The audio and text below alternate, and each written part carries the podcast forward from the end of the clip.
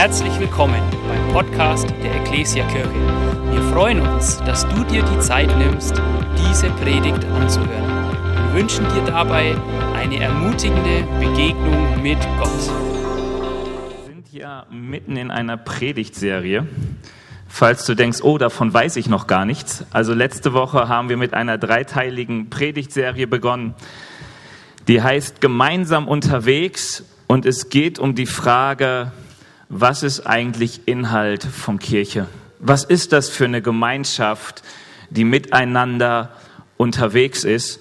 Weil wir sehen in der Bibel eines, seitdem Gott seine Kirche in dieser Welt gegründet hat, Pfingsten, kämpft sie immer wieder darum, dass sie ihren Inhalt verliert bzw. gewinnt und ihre Form nur behält. Oder anders gesagt, die Kirche ist immer im Kampf, ihren Inhalt zu bewahren und nicht nur leere Form zu sein. Also, weil Kirche wird nicht Kirche dadurch, dass Kirche draufsteht oder sie wie Kirche aussieht, sondern dadurch, dass sich in ihr eine Gemeinschaft befindet oder dass sie eine Gemeinschaft ist, die so unterwegs ist, wie Gott Kirche definiert hat. Und deswegen beschäftigen wir uns ein bisschen damit. Jetzt noch zwei Sonntage, heute und nächsten Sonntag. Wenn du letzten Sonntag verpasst hast, geh gerne auf unsere Homepage und hör dir die Predigt an. Und im Mittelpunkt steht der Bibelvers aus Philippa 2, Vers 2.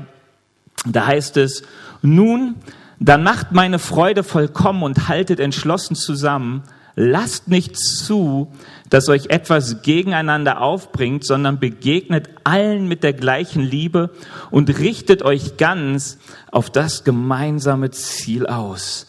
Die Bibel sagt uns, dass Gemeinde eine Gemeinschaft ist, die ausgerichtet ist auf das gemeinsame Ziel. Und dieses Ziel gibt Jesus vor. Also das ist ganz wichtig. Es geht nicht darum, dass jede Kirche so ihre Ziele definiert, sondern Jesus ging ja so zum Vater mit einem ganz, ganz klaren Befehl, ähm, nämlich dem sogenannten Missionsbefehl, dass die Kirche hinausgehen soll in die Welt, Menschen taufen soll, zu Jüngern machen soll und ganz wichtig, sie zu lernen, sie lernen soll, alles zu bewahren, was Jesus gesagt hat. Du kannst also sagen, unser Ziel ist, Jünger zu machen oder unser Ziel ist es, als Kirche Jesus ähnlicher zu werden. Du kannst sagen, ähm, unser Ziel ist es, das Dreifachgebot der Liebe mit Leben zu füllen und darin zu wachsen. Das ist an sich alles dasselbe. Ich habe euch extra mal das Dreifachgebot der Liebe mitgebracht. Man kann das sich gut merken. Das steht in Lukas 10, Vers 27 und es ist total bekannt. Und die Bibel sagt uns und Jesus sagt uns, das ist das wichtigste Gebot oder die wichtigsten Gebote, weil in ihnen oder mit ihnen alles gesagt wurde und gesagt ist, was Jesus jemals gesagt hat, was uns die Bibel sagt, was Gott eigentlich will. Die Bibel sagt uns, wenn wir das leben, dann können wir eigentlich nichts falsch machen.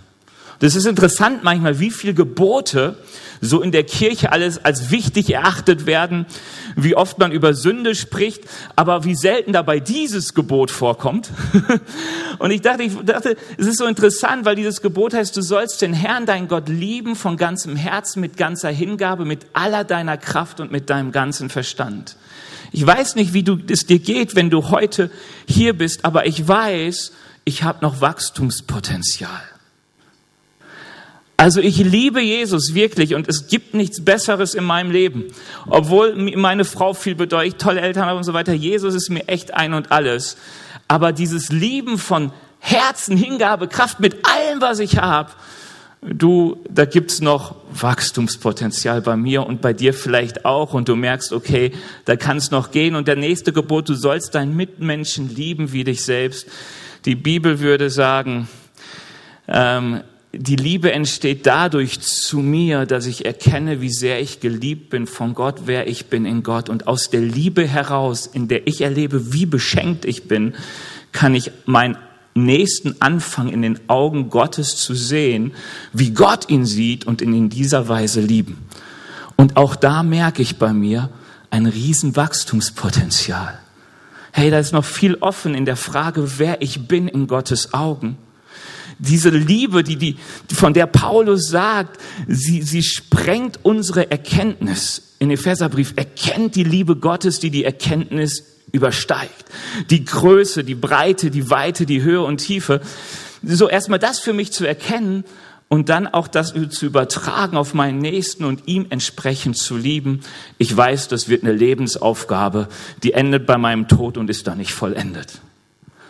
Und Gemeinde ist eine Gemeinschaft, die genau sagt, wir werden uns gegenseitig ermutigen, ermahnen, trösten, stärken, dass dieses Gebot immer stärker und klarer gelebt wird, dass wir Stück für Stück darin wachsen, dieses Gebot umzusetzen. Beim letzten Mal haben wir davon gehört, wie wichtig es für diese Gemeinschaft ist, Gottesdienste zu feiern, weil sie die regelmäßige gemeinsame Begegnung mit Gott braucht. Und ich sage euch etwas, mir hat Corona gezeigt und die Phase, wo es keine Gottesdienste gab, wie extrem wichtig Gottesdienste sind, wo Menschen zusammenkommen und den Herrn suchen. Da ist nämlich ein ganzer Punkt drin, der lässt sich einfach nicht digital übertragen. So, also du kannst manchmal, wenn du am Tropf fängst, auch von künstlicher Ernährung leben. Und so ähnlich sind viele Ersatzprogramme, die man sucht, wenn es Gottesdienst live nicht gibt. Aber ein wirklicher Ersatz fürs Essen gehen und für Döner und so ist das nicht. Heute geht es darum, dass wir als Gemeinschaft gemeinsam Freiheit finden wollen. Und Freiheit heißt, wie ich gerade schon gesagt habe, dass wir in die Identität hineinfinden, die Gott uns gegeben hat. Und wunderschön, um, um das mal plastisch zu machen, sehen wir das am Volk Israel. Was ich damit meine. Als das Volk Israel versklavt ist und in der Wüste ist, geht Mose in Auftrag Gottes zu ihnen und sagt, hey, Gott hat euch gesehen, er hat euch befreit, sein Volk zu sein, ihr seid Könige und Priester. Ihre Identität, da waren sie noch in Ägypten versklavt, absolut unterdrückt, aber das Wort Gottes spricht in ihr Leben, wer sie sind. Ihr seid nicht das, was ihr seht. Ihr seid nicht, was ihr erlebt, sondern ihr seid ein von Gott auserwähltes, berufenes Volk von Königen und Priestern. Amen. Warum sage ich das? Weil danach beginnt etwas, nämlich eine gemeinsame Wanderung durch die Wüste ins verheißene Land. Und in dieser Zeit erlebt dieses Volk mehr und mehr, was es heißt, ein auserwähltes Volk von Königen und Priestern zu sein. Es wurde immer mehr sichtbar in ihnen und durch sie, wer sie sind. Warum sage ich das? Weil es ein Beispiel ist für uns Christen. Normalerweise fängt Gottes Beziehung immer da an, wo ich erkenne und erlebe, ich bin geliebtes Kind Gottes. Die Bibel nennt das eine neue Kreatur werden oder Bekehrung erleben. Ja, es heißt, dass der Geist Gottes in mein Herz kommt und mir ganz klar sagt, du bist geliebtes Kind Gottes. Deine Identität, deine, ausge deine, deine ähm, grundlegende Identität ist nicht mehr Benny, Sohn von Fide und Erika und was weiß ich nicht, sondern deine Identität ist geliebtes Kind Gottes zu sein. Auserwählt von ihm. Herrlich, fehlerlos und so weiter. Aber du merkst, das kommt in dich hinein und mit diesem Ruf Gottes oder mit diesem Glauben an dieses Wort von Gott, das dir sagt, du bist Kind Gottes, wirst du von Gott in die Gemeinschaft der Christen, in seine Kirche hineingeholt, um mit dieser Gemeinschaft verbindlich unterwegs zu sein, damit das, was Gott dir zugerufen hat und was du glaubst, auch sichtbar wird. Oder? Also auf Deutsch heißt das, das Erste und Wichtigste ist immer, ich weiß, ich bin Kind Gottes. Wenn ich ein Mörder bin, wenn ich ein Dieb bin, wenn ich, keine Ahnung, alles mögliche dramatische, furchtbare oder wie wir alle Egoisten sind. Egoist sein passt nicht zum Kind Gottes sein. Deswegen sind wir gemeinsam unterwegs, damit von Jahr zu Jahr mein Egoismus abnimmt und mehr und mehr sichtbar wird, dass ich Kind Gottes bin und selbstlos dienen kann. Okay? Ich hoffe, es wird jetzt klar. Ähm, Und die Bibel sagt uns, dass damit das geschehen kann, jeder in eine verbindliche Gemeinschaft hineingerufen ist, in Kirche hineingerufen ist. Und ich finde es so schön, wenn du in die, ins Neue Testament guckst. Ich habe einfach mal so ein paar Sachen rausgeschrieben, was das heißt. Verbindliche Gemeinschaft heißt ganz klar in der Bibel eine Gemeinschaft von Menschen, die füreinander Verantwortung trägt.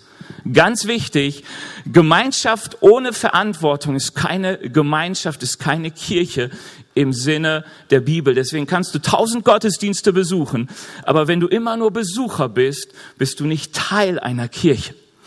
Und die Bibel sagt uns, dass das zum Beispiel darin sichtbar wird, dass man miteinander weint und lacht.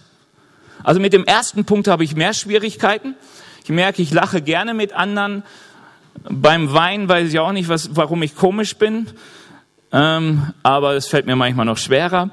Ähm, miteinander für die Not des anderen einstehen, sich gegenseitig ermutigen, ermahnen und trösten, die, das gemeinsame Gebet suchen und füreinander im Gebet einstehen, Seite an Seite das Evangelium verkünden und dafür Leid in Kauf nehmen, zusammen essen, Abendmahl feiern, danach streben, Gäste zu beherbergen, sich in Liebe ertragen, aneinander reiben und trotzdem sich danach auszurichten, weiter das gemeinsame Ziel zu verfolgen. Warum das Ganze? Weil die Gemeinschaft nacheifert, ähm, so wie Jesus zu sein. Also wenn du dich manchmal fragst, was ist das Bild von Freiheit, was ist die Vision, die ich vor Augen haben sollte? Jesus. Jesus ist ein Mensch, der absolut frei war hier auf Erden, der in dieser Freiheit, die Gott ihm verheißt, gelebt hat. Er war der Ich bin, der ich bin. Absolute Übereinstimmung zwischen der Identität, die er in Gott bekommen hat, mit dem Leben, das er geführt hat. Das war eins. Und das Interessante ist, wir haben den Auftrag von Jesus bekommen. Wusstest du das? Der Auftrag, den auf Jesus gelegt wurde, den hat Jesus auf uns gelegt. Wir haben seine Kraft bekommen. Der Geist, der in Jesus war, ist jetzt in uns. Wir haben seine Grundlage. Wir sind Geliebte vom Vater. Und wir haben denselben Befehl, dass mehr Menschen Jesus erkennen und ihm ähnlicher werden. Wie kommen wir in dieses, in diese Gemeinschaft hinein? Weil wenn ich das manchmal so lese, denke ich, das ist doch eine Utopie in unserer individualistischen Gesellschaft, verbindliche Gemeinschaft in dieser Weise, wie es uns das Neue Testament gibt, in Kirche zu leben. Und ich möchte mit euch mal den ganzen Text Philippa Kapitel 2 lesen, also ganz bedeutet von Vers 1, ich glaube bis Vers 8 sehen wir gleich. Nicht wahr? Es ist euch wichtig, einander im Namen von Christus zu ermutigen. Es ist euch wichtig, euch gegenseitig mit seiner Liebe zu trösten, durch den Heiligen Geist Gemeinschaft miteinander zu haben und einander tiefes Mitgefühl und Erbarmen entgegenzubringen. Nun, dann macht meine Freude vollkommen und haltet entschlossen zusammen. Lasst nicht zu, dass euch etwas gegeneinander aufbringt, sondern begegnet allen mit der gleichen Liebe und richtet euch ganz auf das gemeinsame Ziel aus. Eins weiter noch. Genau. Rechthaberei und Überheblichkeit dürfen keinen Platz bei euch haben. Vielmehr sollt ihr demütig genug sein, von euren Geschwistern, also es sind die Mitglieder einer Gemeinde, höher zu denken als von euch selbst. Jeder soll auch auf das Wohl des anderen bedacht sein, nicht nur auf das eigene Wohl. Das ist die Haltung, die euren Umgang miteinander bestimmen soll. Es ist die Haltung, die Jesus Christus uns vorgelebt hat. Nicht weitermachen? Krasser Text. Also hier steht so viel Cooles über, was für eine Gemeinschaft Kirche sein soll. Und die Bibel sagt uns glücklicherweise, wie wir in diese Gemeinschaft hineinfinden, nämlich durch die Haltung, die in Jesus Christus war, durch Demut. Und mir geht's heute einfach mal so ein bisschen genau diesen Punkt Demut zu beleuchten, weil Demut hat eine tolle Verheißung. Dem Demütigen schenkt Gott Gnade, aber den Hochmütigen widersteht er. Und ich glaube, dass wir manchmal nicht weiterkommen, weil wir Gott als Gegner haben, weil wir es nicht gelernt haben, durch Demut hineinzufinden in die Gemeinschaft, die Gott uns gegeben hat. Und Paulus betont es so, er sagt, lasst diese Haltung von Demut, die Christus angetrieben hat, auch in euch sein. Und das Schöne ist, dass Paulus als nächstes gleich mal zeigt, wie das in Christus war mit der Demut. Also mein erster Punkt heute ist, ähm, schau auf Jesus.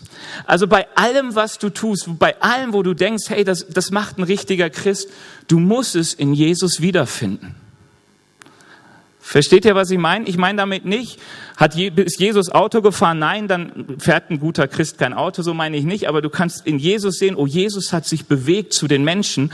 Wenn mir Autofahren dabei hilft, dann ist es nicht schlecht. So, und jetzt gucken wir mal, wie Jesus das mit der Demut gemacht hat. Da lesen wir Folgendes. Philippa 2, 6 bis 7. Er, also Jesus, der Gott in allem gleich war und auf einer Stufe mit ihm stand, nutzte seine Macht nicht zu seinem eigenen Vorteil aus.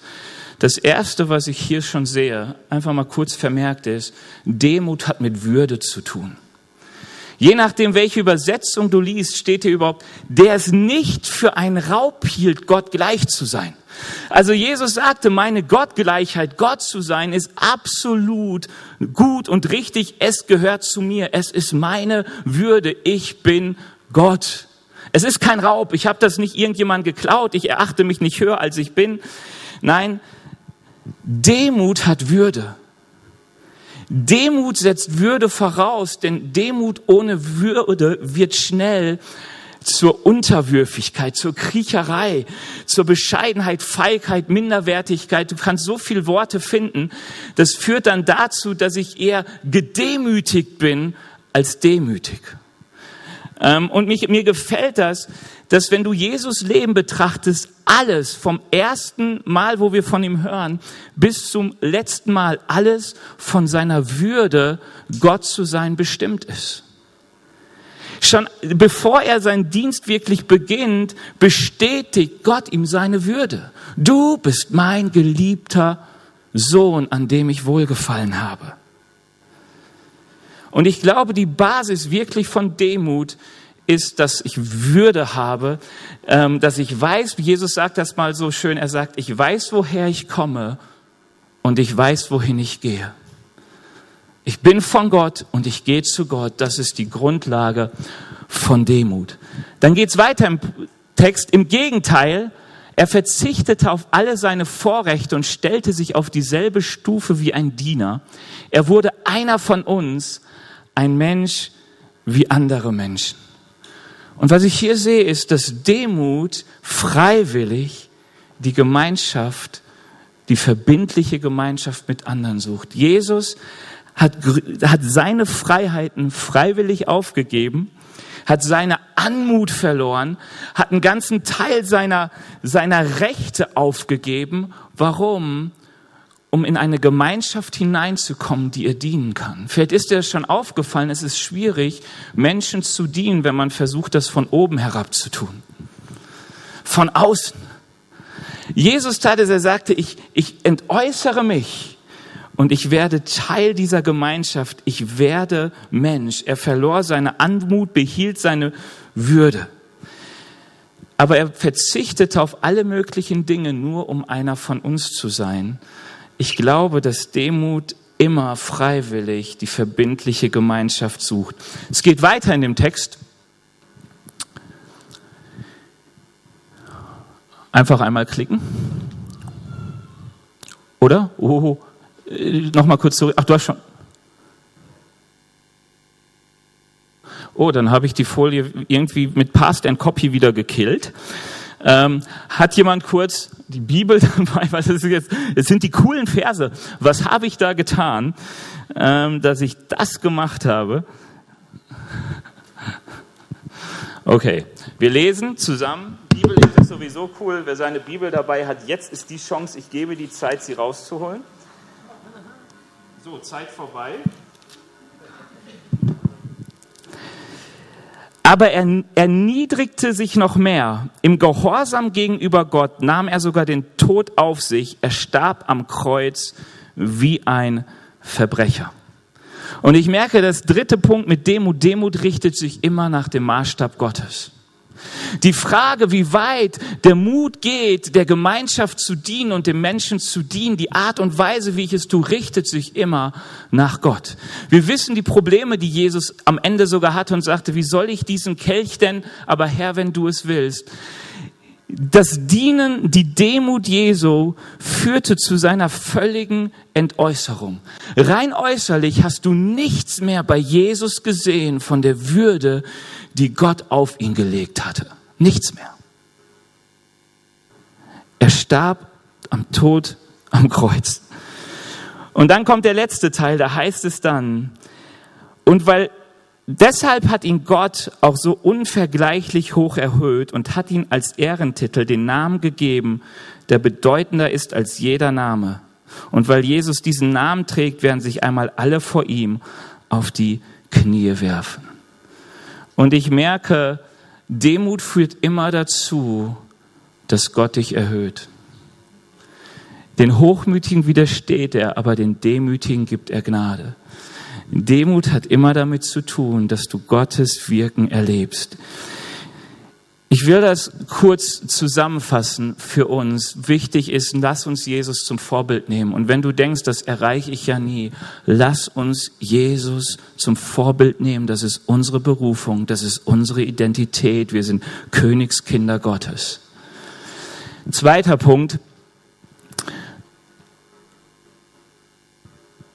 Erkenne deine Würde. Ich glaube, das ist so wichtig, bevor wir irgendetwas groß machen. Und das ist so ein wichtiger Punkt für Gott. Er möchte, dass wir erkennen, wer wir in Jesus sind. Weißt du, wenn Gott dich anschaut und du bist sein Kind geworden, du hast sein Geist, dann, dann schaut er nicht auf deine Fehler. Er schaut nicht auf all die, die Dinge, die noch nicht funktionieren, sondern er schaut auf dem, was er in dein Leben hineingelegt hat, auf deine Königswürde. Wir verhalten, wir, wir verhalten uns alle manchmal sehr unwürdig, unwürdig als Christen. Weißt du, manchmal denke ich, schade, dass ich gerade, dass die Leute wissen, dass ich Christ bin, weil von dem, was ich tue, das widerspiegelt nicht gerade die Liebe Gottes. Und ich bin so dankbar, dass Gott sagt, deine Würde, Benny, ist von meinem Wort abhängig. Und ich spreche dir zu, du bist mein geliebtes Kind, an dem ich mich freue. Also einfach nochmal so ein paar Bibelstellen zum Mitschreiben, ähm, dass wir seine geliebten Kinder sind. Ich glaube, das, was Gott zu Jesus gesagt hat, gilt auch für uns. Ich glaube, ich habe noch einen Bibelvers, ansonsten gehen wir zum nächsten Punkt.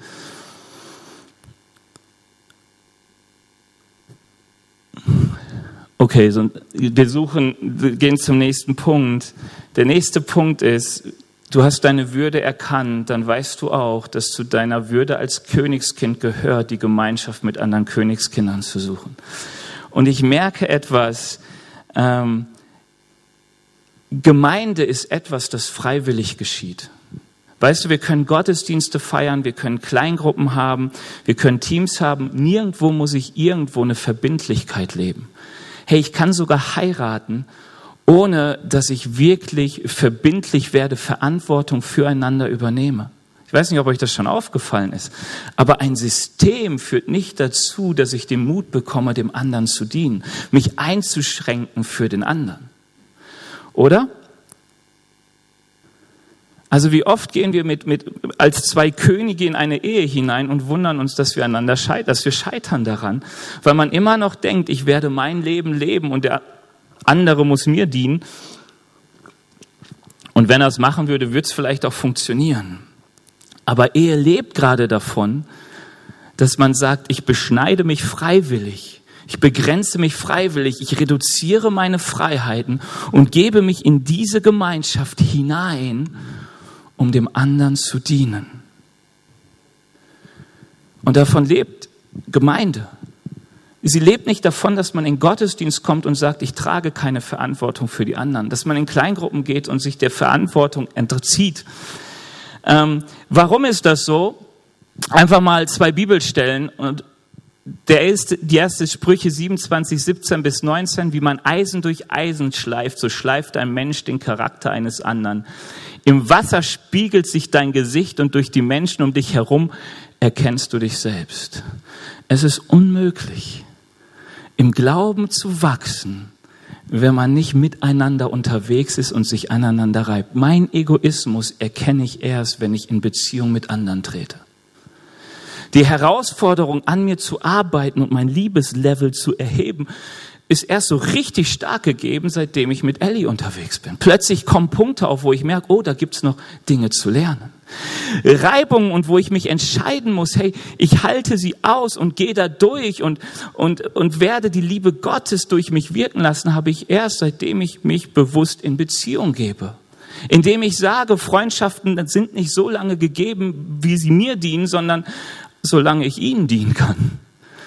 Gemeinde ist nicht dann zu Ende, wenn sie mir nicht mehr dient, sondern Gemeinde ist dann zu Ende, wenn ich merke, dass Gott mich woanders hinruft.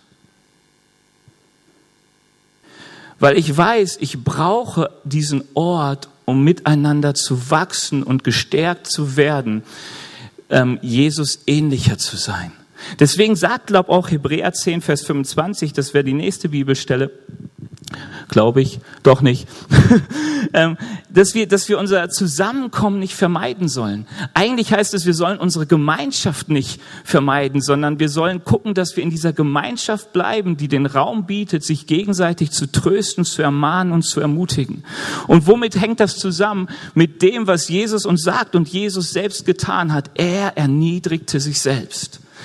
Es ist eine Freiwilligkeit zu sagen, ich fange an, mich zu demütigen und mich in Gemeinschaft zu begeben und es auszuhalten, dass immer wieder Spannungen entstehen, die mich herausfordern, Jesus ähnlicher zu werden. Und damit komme ich einen sehr naheliegenden nächsten Punkt, ne, nämlich diene nach dem Maßstab und zur Ehre Gottes.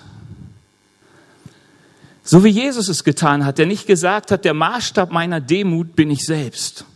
Das ist jetzt demütig, ab jetzt ist wichtig, mich dagegen zu stellen. Wenn ich in die Bibel hineinschaue, dann merke ich, ähm, dass da Dinge auf den Tisch kommen, wo ich merke, die fordern mich extrem heraus, in diesen Situationen demütig zu bleiben.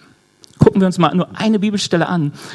In 1. Petrus 2, Vers 16, 17, da heißt es, ihr seid freie Menschen. Halleluja. Doch missbraucht eure Freiheit nicht als Deckmantel für Böses, sondern zeigt durch die Art und Weise, wie ihr mit eurer Freiheit umgeht, dass ihr Diener Gottes seid, begegnet allen Menschen mit Achtung, liebt eure Glaubensgeschwister, habt Ehrfurcht vor Gott, achtet den Kaiser. Je nachdem, wo man den Petrusbrief einordnet, war das Kaiser Nero der das erste Mal richtig viel Leid über Christen gebracht hat. Und ich dachte, ich merke ab und zu und ich merke tatsächlich, viele Christen sind darin herausgefordert, sich auch unter staatliche Mächte zu demütigen. Das heißt nicht Hinternkriecher zu sein, nicht zu sagen, ah ja, dann war ja alle, alle Christen gut, die bei Hitler mitgemacht haben. Das nicht, sondern zu sagen, ich lebe meinen Glauben, aber ich gehe respektvoll mit der Regierung um. Ich habe die Bibel durchgeguckt. Ich dachte, wo wird denn da mal respektlos mit jemandem umgegangen, der obrig ist? Obwohl Jesus durch Staatsregierung gestorben ist, obwohl viele der Apostel durch Staatsregierung hingerichtet wurden.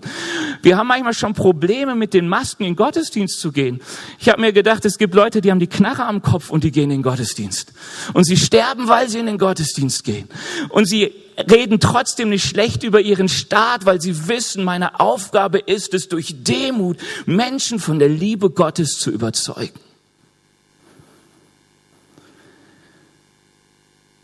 Wieso sagt uns die Bibel, wir sollen uns lieber Unrecht tun lassen, als anzufangen, unsere Geschwister zu verklagen? Ich glaube, weil wir durch Demut wachsen.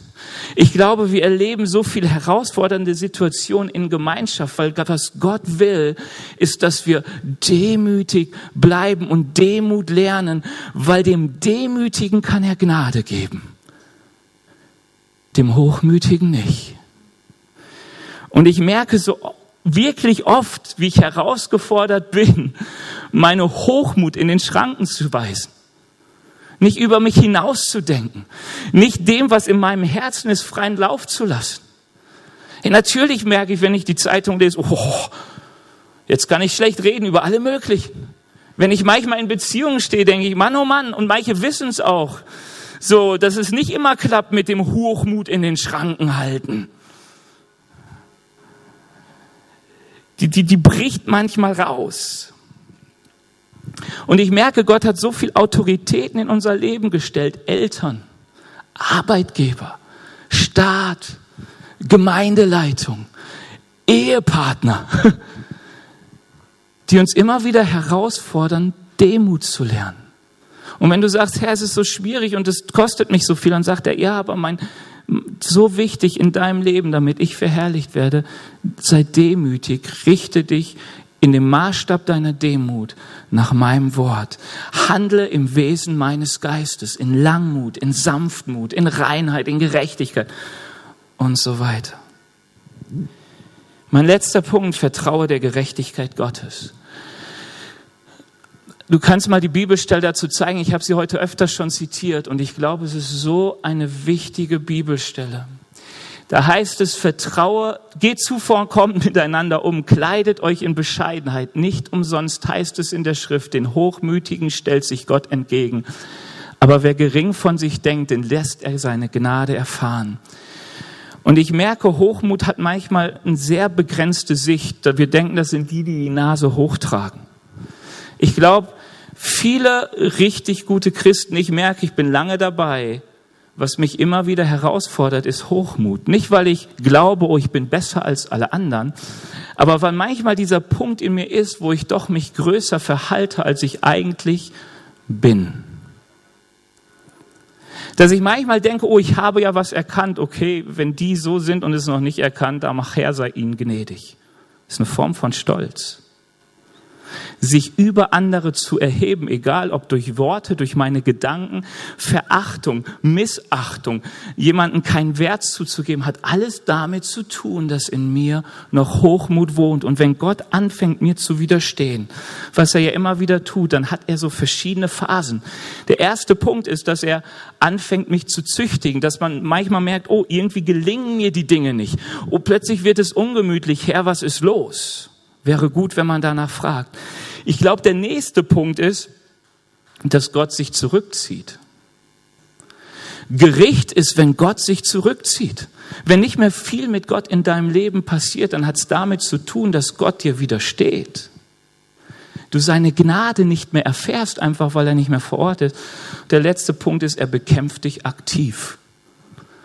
Pharao hat so erlebt der hat sich gegen die Erkenntnis Gottes gerichtet. Es gab so eine Zeit und irgendwann musste der Pharao erkennen, jetzt habe ich einen unliebsamen Gegner, der irgendwann stärker ist. Und deswegen glaube ich, ist es so wichtig, Demut hat so eine große Verheißung, nämlich die Verheißung, dass Gott für uns kämpft dass Gott für uns ist, dass er uns Gnade schenkt. Und ich will abschließen mit einer Geschichte, meine persönliche Interpretation, vielleicht haben die manche mitbekommen, zwei große Männer Gottes, Bill Heibels und John Ortberg. Wer kennt die? Beides Autoren, haben beides viele Bücher geschrieben, ich glaube sogar beide Bestseller geschrieben haben sich in den letzten Jahren richtig gefetzt. Das fing damit an, irgendwann sichtbar für alle, für viele, dass eine weltliche Zeitung einen Artikel über Bill Heibels brachte, über seine unmoralischen Verfehlungen. Moralischen Verfehlungen, unzüchtigen Verfehlungen, keine Ahnung. Und es stellte sich heraus, dass John Ortberg dahinter stand und da, dazu sehr motiviert hat, das zu tun und endlich die Sachen an die Öffentlichkeit zu bringen, weil er sagte, es stimmen Dinge in Bill Heibels Leben nicht. Wie sich dann hinterher herausstellte, stimmten auch manche nicht. Ähm, ich dachte an diesem Punkt, es mag sein, dass bei Heibels was nicht stimmt. Und es gibt viele Wege, und manchmal hat man auch Genuss, die Ältestenschaft der Gemeinde anzugehen und so, um zu sagen, hey, da hat jemand Verantwortung. Aber ich glaube, wo ich anfange, in der Öffentlichkeit anzuklagen, habe ich ein Gebot Gottes missachtet. Und ich dachte irgendwie, ich mag John Oettberg, ich mag seine Bücher, ich mag Bill Heibels und seine Bücher, persönlich kenne ich beide nicht. Aber ich dachte mir zu dem Zeitpunkt, das wird schwierig. Anfang des Jahres hieß es von John Oettberg, dass er von seiner Leitungsfunktion zurücktreten musste, weil verschiedene Dinge unter seiner Verantwortung schiefgingen. Kann man alles nachlesen im Internet, kann die ganzen Spekulationen lesen. Ich weiß eines, die Ungerechtigkeit in dieser Welt wird mich immer wieder herausfordern, zu handeln, wie Gott es will oder so, wie ich es möchte. Die, die, die Gemeinschaft mit Menschen wird mich immer wieder herausfordern, mich selbst groß zu machen oder zu sagen, Ich will in Demut so handeln, wie es mir Gott gesagt hat. Und du wirst am Ende erfahren, dem Demütigen gibt der Herr Gnade, aber den Hochmütigen widersteht er. Und das große Geschenk ist, wenn du denkst, oh Mann, ich merke gerade Hochmut in meinem Leben und so weiter. Hey, Vergebung ist bei Gott und nichts, was er lieber möchte, ist, als uns zu helfen, demütig zu sein, weil er liebt demütige Gemeinschaft. Ich möchte dich einladen, wirklich, lebe Kirche verbindlich. Und ich habe mir eins gesagt, so die letzten drei Minuten, ich will Werbung machen, wenn du sagst, hm, was ist gut, wenn du sagst, wir haben ja extra Kleingruppen. Kleingruppen sind so das System, wo wir sagen, da kann man hineingehen. Und unsere Kleingruppen haben so drei unterschiedliche Arten. Es gibt so Interessenskleingruppen. Du kannst mit Menschen Sport machen, ab und zu dich ein bisschen über Jesus unterhalten, aber Du kannst so Jüngerschaftskleingruppen haben, das sind so die Mehrheit unserer Gruppen, wo du sagst, ich gucke in die Bibel, ich will mich irgendwie weiter bewegen, meinen Kopf füllen, mein Herz füllen. Und es gibt Dienstkleingruppen, das sind Kleingruppen von Menschen, die sagen, wir wollen als Gruppe anderen Menschen dienen. Gemeinsam haben alle Kleingruppen, dass sie ähm, Wachstum möchten, wir wollen Jesus ähnlicher werden, dass man füreinander betet und dass man Gemeinschaft miteinander hat. Jetzt weiß ich immer wieder, vielleicht bist du hier und sagst, ich habe gar keine Kleingruppe. Und ich war schon in vielen, Benny, das war alles nichts. Und ich habe mir echt Mühe gegeben und so, aber irgendwie, ich will dich einladen, gründe doch deine Kleingruppe. Wir haben Kleingruppenleitertraining, das ist die Voraussetzung am Samstag, da gehst du hin, hörst dir das mal an, was es bedeutet, eine Kleingruppe zu gründen. Und ich würde mir so wünschen, dass wir in einer Kategorie unserer Kleingruppen richtig zunehmen. Das ist die Kleingruppe, die anderen Menschen dient. Wenn du sagst, mir liegt es so auf den Herzen, morgens Menschen Becher Kaffee in die Hand zu geben am Bahnhof mit irgendeinem Spruch drauf, Jesus liebt dich oder hat dich nicht vergessen oder so. Dann gründe doch die Bahnhof Becher, Kaffee, keine Ahnung, Kleingruppe und such dir Menschen, die auch Interesse daran haben. Wenn du sagst, was mir auf dem Herzen liegt, ist, ich will in die Altenheime gehen, mit den Menschen Mensch ärger dich nicht zu spielen, dann bilde deine Mensch ärger dich nicht Gruppe, geh ins Altenheim. Ah, nee, Mensch ärger dich nicht, spiel ins Altenheim, geh Gruppe. Hey, ihr trefft euch vorher, betet füreinander, betet für die Menschen und dann geht ihr ins Altenheim und habt Gemeinschaft mit ihnen. Also wenn du jetzt denkst, oh, da fällt mir irgendwas ein, tu es. Die Muffin-Backverteilgruppe oder keine Ahnung. Aber ich will dich nur einladen zur verbindlichen Gemeinschaft. Sie bringt Wachstum und der erste Schritt dahin ist, demütige dich. Lass uns aufstehen.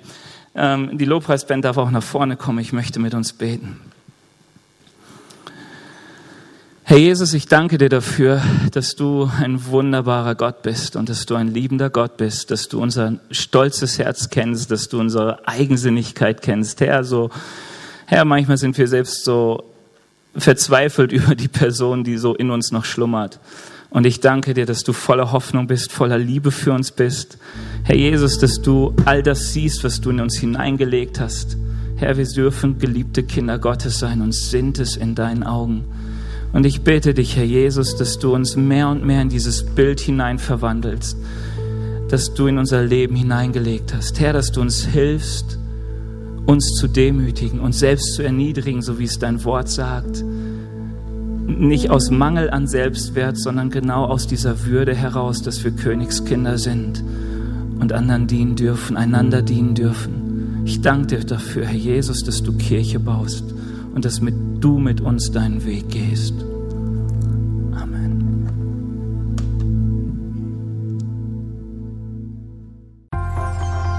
Wir hoffen, dass dir diese Predigt gefallen hat und dich in deinem Leben mit Gott stärkt.